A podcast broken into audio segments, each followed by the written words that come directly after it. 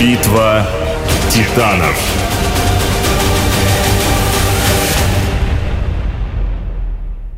Эта история славно началась почти 90 лет назад. В мае 1929 года комиссия Высшего Совета Народного Хозяйства СССР, специально командированная в Штаты, подписала с компанией Ford соглашение о налаживании в Союзе производства легковушек и грузовиков этой марки. Сразу после подписания документа в городе Горьком, сейчас это Нижний Новгород, начали строить завод «Будущий газ». Но строительство обещало растянуться на три долгих года. И чтобы не ждать, в Москве была организована площадка для отверточной сборки фордов из американских комплектующих. За год цеха были готовы. Их построили на пересечении Остаповского шоссе, ныне Волгоградского проспекта, и Московской окружной железной дороги. В 30 году завод уже функционировал в полную мощь и стал называться КИМ – Государственный автосборочный завод имени Коммунистического интернационала молодежи.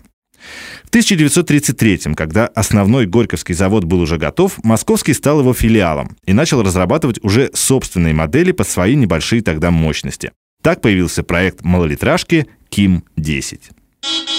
Спустя 7 лет, в 40-м, началось серийное производство этого красавца автомобиля. За его основу был взят Ford Prefect, Главным инженером-конструктором стал Анатолий Островский, художник Валентин Бродский. Они будут работать вместе еще почти четверть века и создадут немало известных всему Союзу автомобильных хитов. У первого советского авто был кузов аллигаторного типа, в лучших традициях британских авто просторный салон и трехступенчатая коробка передач. В ноябре-декабре 40-го собрали 16 машин, а с января по апрель 41-го 322 штуки. Этот двухдверный седан, а потом и кабриолет, собирался без налаживания полноценного конвейерного процесса, по сути, по обходной технологии, в результате чего себестоимость его была невероятно высокой, по некоторым подсчетам, до полумиллиона рублей за экземпляр. К июню инженеры собирались наладить серийное производство объемом 2500 автомобилей в месяц, но этим планом не суждено было сбыться. Началась Великая Отечественная, и производство было срочно эвакуировано на Урал. Завод «Ким» начал производить военную продукцию. Не успел в мае отгреметь парад Победы, как Совет народных комиссаров СССР постановил развернуть завод по выпуску малолитражек «Москвич». Ким за годы войны безнадежно устарел, да и в процессе переброски производства многие части технического оснащения были утеряны, так что дорогущий несерийник решили не возобновлять. Завод переименовали в МЗМА – Московский завод малолитражных автомобилей. Уже через пару лет с конвейера сошла первая машина – «Москвич-400». За основу этой модели взяли немецкий Opel Kadett образца 1938 года и производили его частично на трофейном оборудовании. 400 стал первым массовым советским автомобилем, который продавался для личного пользования. Цена на него составляла 8 тысяч рублей при средней зарплате около 400 рублей. Для производства в СССР был выбран самый дорогой кадет – четырехдверный с независимой передней подвеской. Поговаривают, что модификацию это выбрал лично Сталин, который заинтересовался этим авто еще до войны. На Западе производство «Кадета» возобновлено не было. Завод «Опель» поднимали из руин и проектировали новую модель – «Опель Олимпия». А «Москвич-400» еще почти десятилетия дополнялся разными модификациями. Был выпущен и седан-кабриолет, и версия для инвалидов с ручным управлением, и модель с деревянным кузовом фургоном. Его отлично помнит коллекционер ретро-авто Дмитрий Ломаков. Это почтовый «Москвич» двухдверный э, с кузовом универсал, две дверки сзади распашные, при том, что деревяшки на улице видны. Такой, на Западе это называется стиль Вуди, то есть деревянный. А буквально панели деревянные, фанерные, фанерные, покрытые лаком были. Передняя часть, как у обычного москвича, 400-401, а вот задняя часть и дальше вот это все дерево. Позже 400-й «Москвич» будет фигурировать в басне Самуила Маршака «Меры веса». Писательский вес по машинам они измеряли в беседе. Гений на зиме длинном – Просто талант на победе. А кто не сумел достичь в искусстве особых успехов, покупает машину «Москвич» или ходит пешком, как Чехов. 50-е и 60-е годы можно назвать периодом расцвета москвичей. Модельный ряд завода обновлялся каждые несколько лет. Много автомобилей уходило на экспортный рынок. Постепенно они завоевывали даже гоночные трассы. Массовый экспорт начался в 58-м со стран Северной Европы, где дорожные условия были похожи на советские. Туда, в страны Бенилюкса, а позже и в Западную Европу, триумфально отправился «Москвич-407». Но после первых же поставок Москва начала получать рекламации – Оказывается, когда европейцы долго ехали на высокой скорости, у авто появлялись задиры на поршнях, а иногда даже выплавлялись подшипники. Как же так? Оказывается, москвичи не были адаптированы к манере езды европейских водителей. Те, благодаря хорошим дорогам, подолгу ехали на высокой скорости. У нас же такую роскошь трудно было себе представить. Инженеры поняли, что двигатель, конечно, нужно доработать, и не прекращали эксперименты. Так появились гоночные образцы, например, открытый спортивный «Москвич-404» с форсированным четырехкарбюраторным двигателем, купе на базе 402 модели, гоночные формулы, на которых заводские гонщики завоевывали медали на чемпионатах страны. Одно время даже велись работы по созданию настоящего гоночного болида для Формулы-1, но ничем не закончились. Конец 50-х был очень плодотворным. Завод выпустил два внедорожника серии «Москвич-415». Эти трехдверные машины были очень необычными для советской классики, выдержаны в стилистике американского «Виллис», как, например, и Toyota Land Cruiser того времени. Однако отраслевое министерство не проявило интерес к этим удачным конструкциям. К тому же завод был полностью загружен производством моделей, готовящихся на экспорт, так что серийный выпуск первых советских внедорожников налажен так и не был. Государство проявит интерес к джипам, когда аналогичные модели заполонят западный рынок через 10 с лишним лет. Но лавры достанутся не заводу «Москвич», а ВАЗу с его легендарной «Нивой». Однако производственные мощности завода, расположенного в черте столицы, все же были весьма ограниченными. В начале 60-х завод свернул некоторые довольно перспективные проекты по банальным причинам. Во-первых, не было площадей, во-вторых, оборудования, и в-третьих, финансовых резервов для того, чтобы решить первые две проблемы. В этот момент завод отказался и от первого джипа, и от микроавтобуса, и от микролитражки. Кстати, микролитражкой был тот самый горбатый запорожец. Да, разработан он был москвичом, а вот на реализацию отдан Запорожскому заводу. К тому же на предприятие пришло новое руководство, которое было заинтересовано главным образом в новых экспортных рынках сбыта, но не в расширении линейки производства.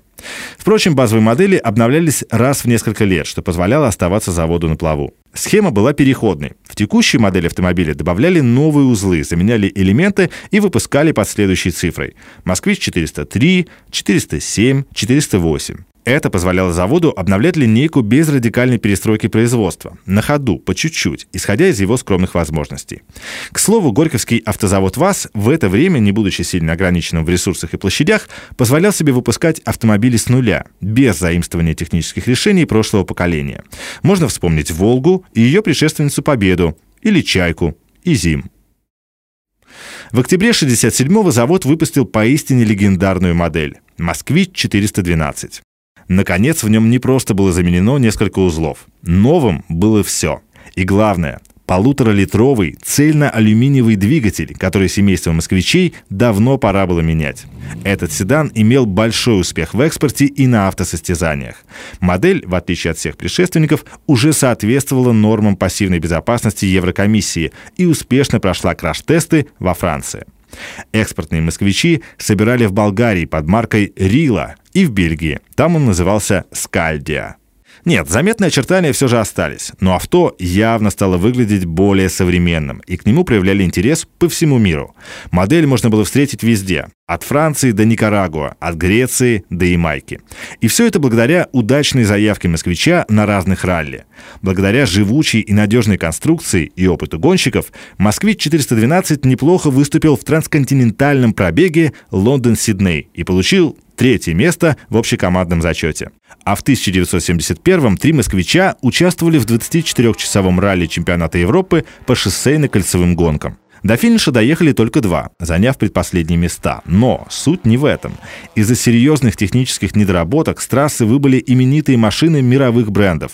По нескольку «Опелей», «Шевроле Камара», «БМВ» и «Альфа-Ромео». А 412 выстоял. Целых два авто. Вот это был праздник для советских автоконструкторов. Так «Москвич» завоевал коммерческий успех и прославился в мире как крепкий, приемистый и ремонтопригодный автомобиль. А что же происходило на внутреннем рынке? До появления «Жигулей» именно 412-й «Москвич» был первым массовым автомобилем. В 1968 году он стоил почти 5000 рублей при средней зарплате в 110 рублей. Он продержится на конвейере с незначительными изменениями почти 30 лет. Будет самой популярной масштабной моделью для коллекционеров. Именно он станет юбилейной двухмиллионной моделью, которая сойдет с конвейера МЗМА. Начало 70-х стало для москвича периодом расцвета. Была открыта вторая промплощадка в московских текстильщиках. У завода появились филиалы в Ижевске и Кинешме. Часть производства была вынесена в Уфу, а сам завод получил новое название – АЗЛК – автомобильный завод имени Ленинского комсомола. В это же время из руководства завода уходят две легенды, работавшие на нем со дня основания. Главный конструктор Александр Андронов и главный художник Борис Иванов.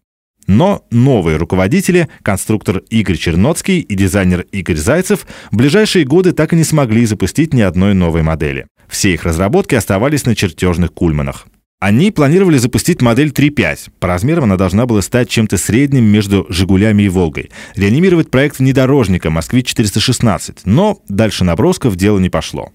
С конвейера продолжали сходить обновленные версии старых линеек. «Москвич-2138» — это бывший 408 и «2141» — бывший 412 Эта же эпоха стала началом конца, хоть предпосылки будущего краха еще не были видны никому.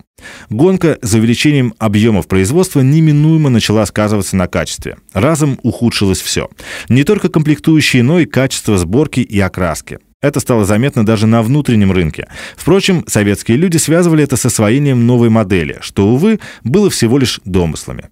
На внешнем рынке репутационные потери произошли молниеносно. Всего за несколько месяцев 76-77 годов «Москвич» утратил свои конкурентные позиции. Модель постепенно вытеснялась из экспорта самых прибыльных направлений. В итоге в списке остались только страны экономической взаимопомощи, например, Монголия, ну и государства третьего мира.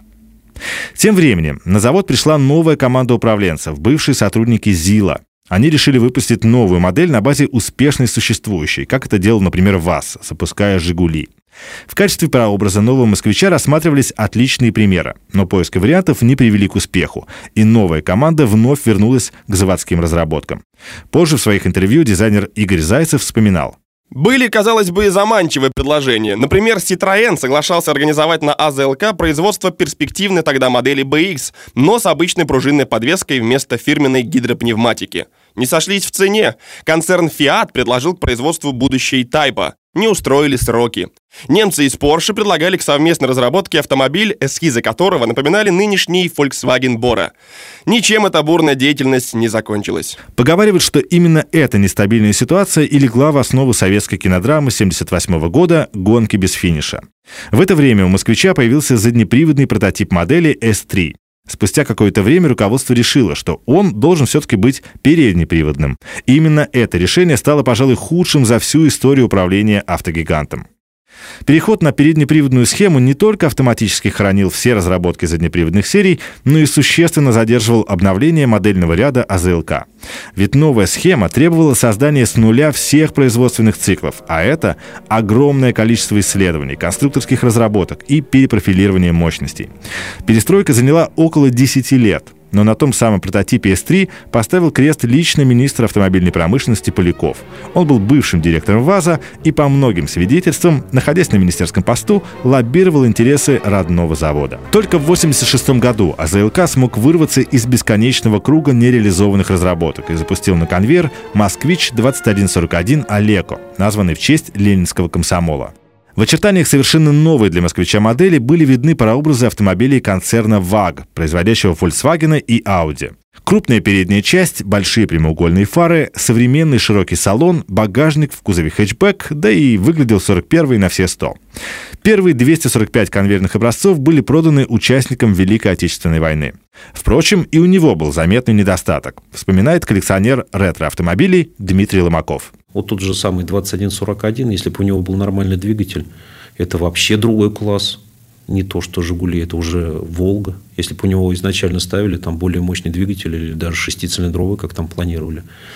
Но просто из-за нехватки того всего их не ставили, поэтому он был тихоходен и тяжел. В перспективе планировались передние и полноприводные модели Олека с разными типами кузова. И седан, и пикап, и даже минивэн.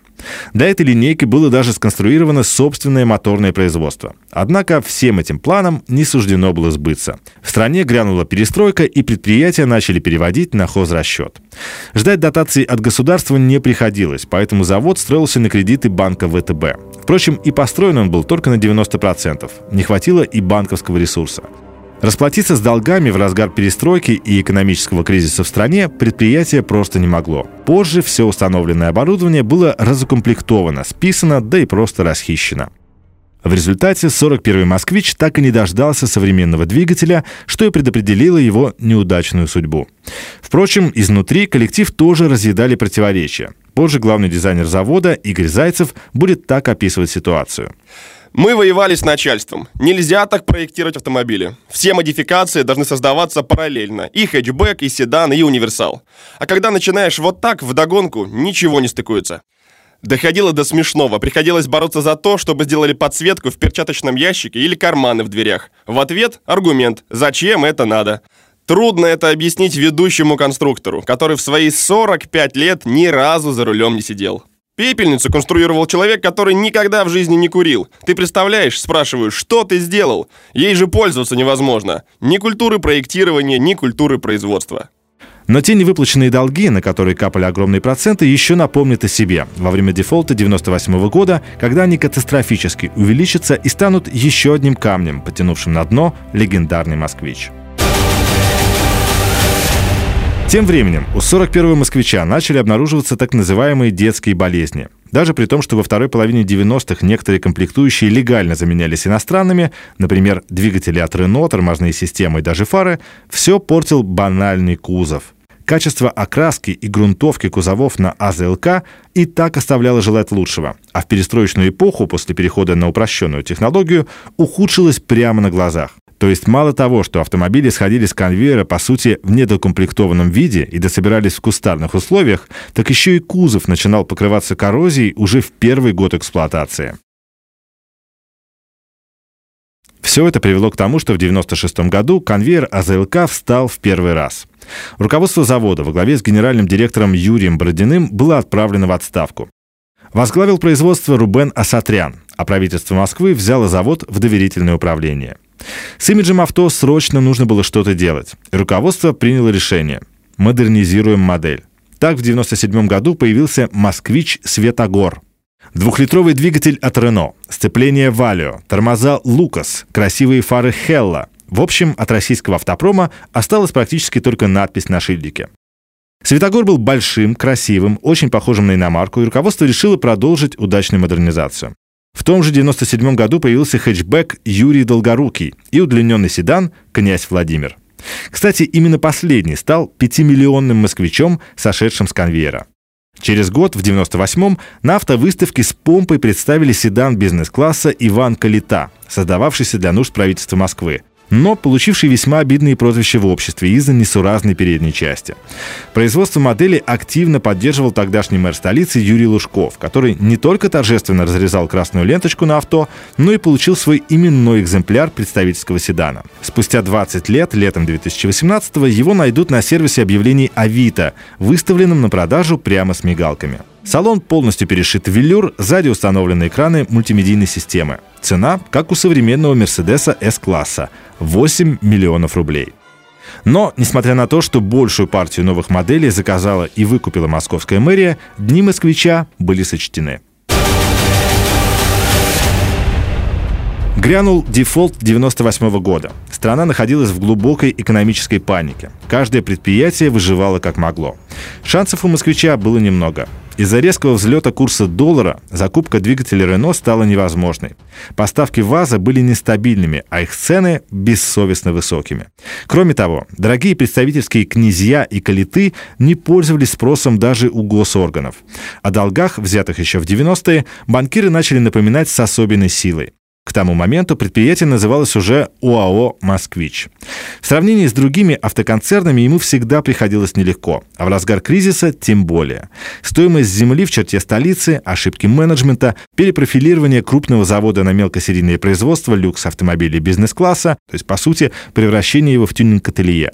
Все это не способствовало повышению рентабельности. В 2001-м конвейер «Москвича» встал навсегда.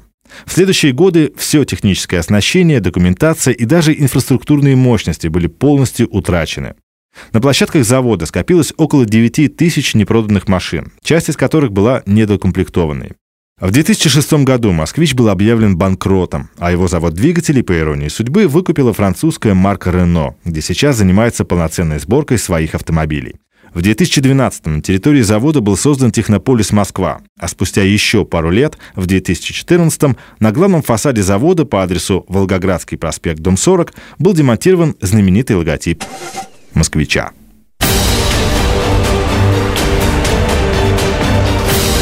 Битва титанов.